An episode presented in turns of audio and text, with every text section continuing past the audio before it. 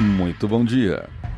Eu sou Christian Gurtner e hoje é 7 de outubro, o ano 1949. É fundada a DDR, Deutsche Demokratische Republik, ou República Democrática Alemã, também conhecida como Alemanha Oriental, que ficou sob influência soviética.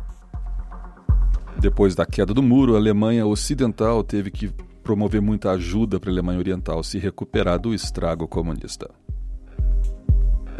Morreu hoje o famoso escritor Edgar Allan Poe em 1849 com a minha idade.